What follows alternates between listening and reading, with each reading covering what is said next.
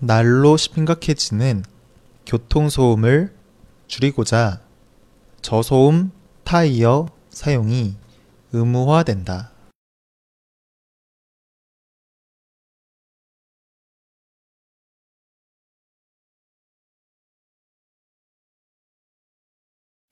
날로 심각해지는 교통소음을 줄이고자 저소음 타이어 사용이 의무화된다.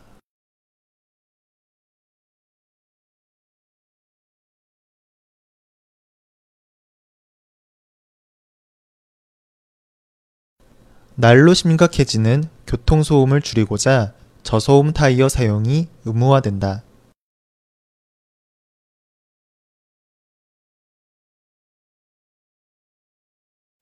환경부는 유럽연합 EU에서 시행하고 있는 타이어 소음 성능 표시 제도를 2019년부터 국내에 도입한다고 밝혔다.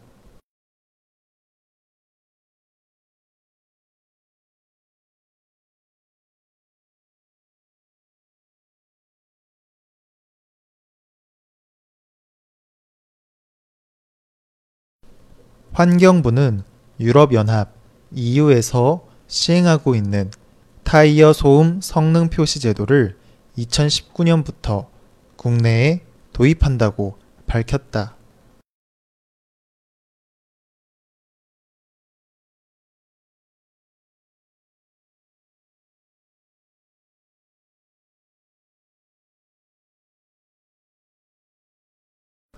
환경부는 유럽연합 EU에서 시행하고 있는 타이어 소음 성능 표시 제도를 2019년부터 국내에 도입한다고 밝혔다.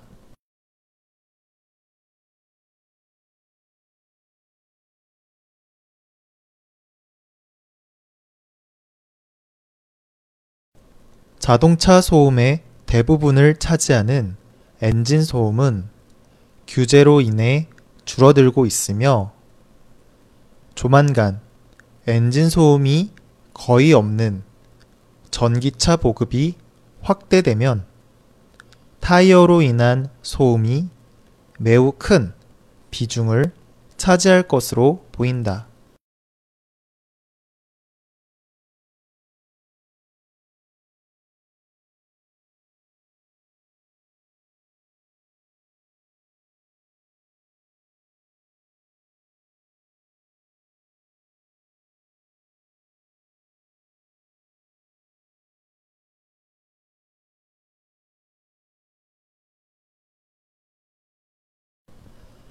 자동차 소음의 대부분을 차지하는 엔진 소음은 규제로 인해 줄어들고 있으며 조만간 엔진 소음이 거의 없는 전기차 보급이 확대되면 타이어로 인한 소음이 매우 큰 비중을 차지할 것으로 보인다.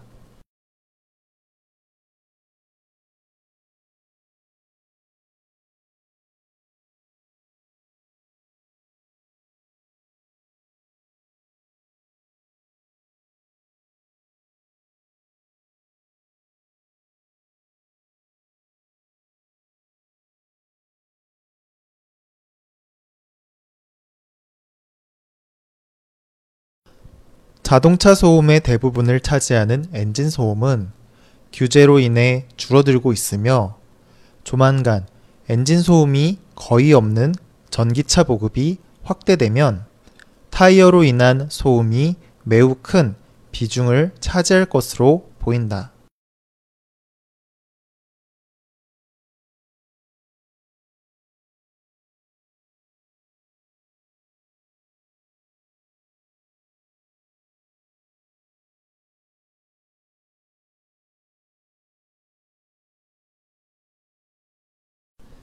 이때 저소음 타이어로 타이어를 사용할 경우 타이어 소음이 절반까지 줄어들기 때문에 환경부는 2027년까지 모든 타이어에 저소음 타이어를 적용할 계획이다.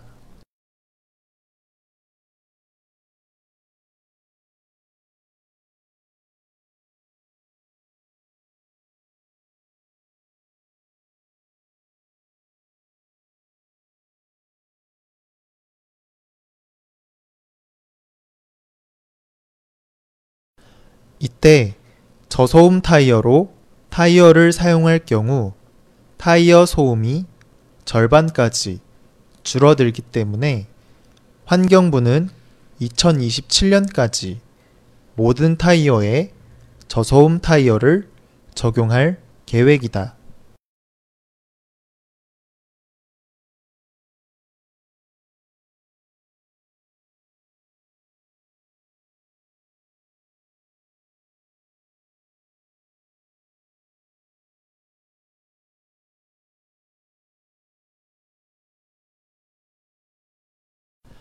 이때 저소음 타이어로 타이어를 사용할 경우 타이어 소음이 절반까지 줄어들기 때문에 환경부는 2027년까지 모든 타이어에 저소음 타이어를 적용할 계획이다.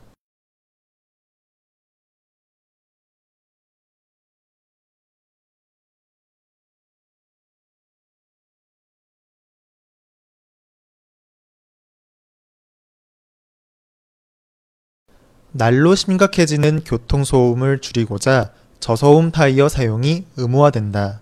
환경부는 유럽연합 EU에서 시행하고 있는 타이어 소음 성능 표시 제도를 2019년부터 국내에 도입한다고 밝혔다.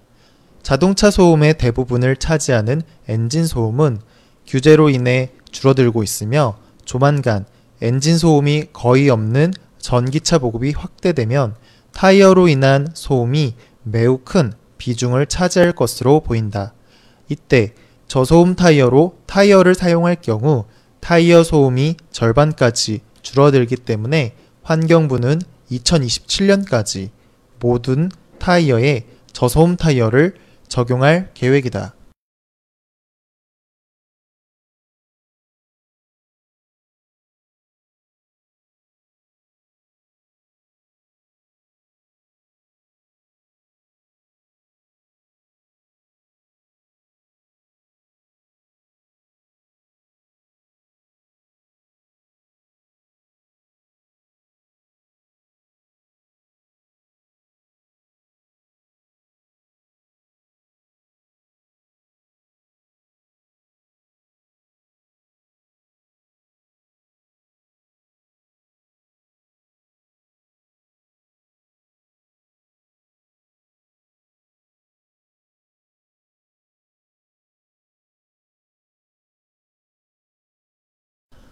날로 심각해지는 교통소음을 줄이고자 저소음 타이어 사용이 의무화된다.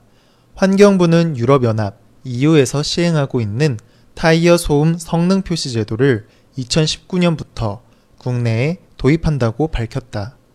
자동차 소음의 대부분을 차지하는 엔진 소음은 규제로 인해 줄어들고 있으며 조만간 엔진 소음이 거의 없는 전기차 보급이 확대되면 타이어로 인한 소음이 매우 큰 비중을 차지할 것으로 보인다. 이때 저소음 타이어로 타이어를 사용할 경우 타이어 소음이 절반까지 줄어들기 때문에 환경부는 2027년까지 모든 타이어에 저소음 타이어를 적용할 계획이다.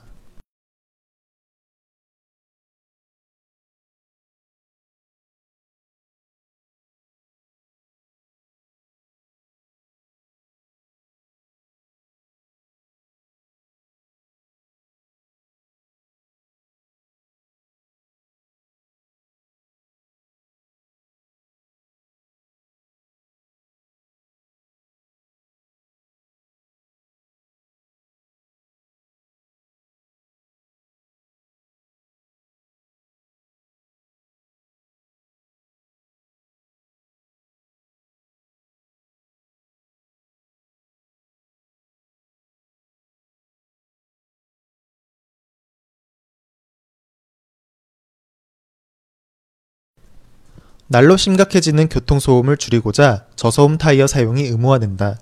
환경부는 유럽연합 EU에서 시행하고 있는 타이어 소음 성능 표시 제도를 2019년부터 국내에 도입한다고 밝혔다. 자동차 소음의 대부분을 차지하는 엔진 소음은 규제로 인해 줄어들고 있으며 조만간 엔진 소음이 거의 없는 전기차 보급이 확대되면 타이어로 인한 소음이 매우 큰 비중을 차지할 것으로 보인다. 이때 저소음 타이어로 타이어를 사용할 경우 타이어 소음이 절반까지 줄어들기 때문에 환경부는 2027년까지 모든 타이어에 저소음 타이어를 적용할 계획이다.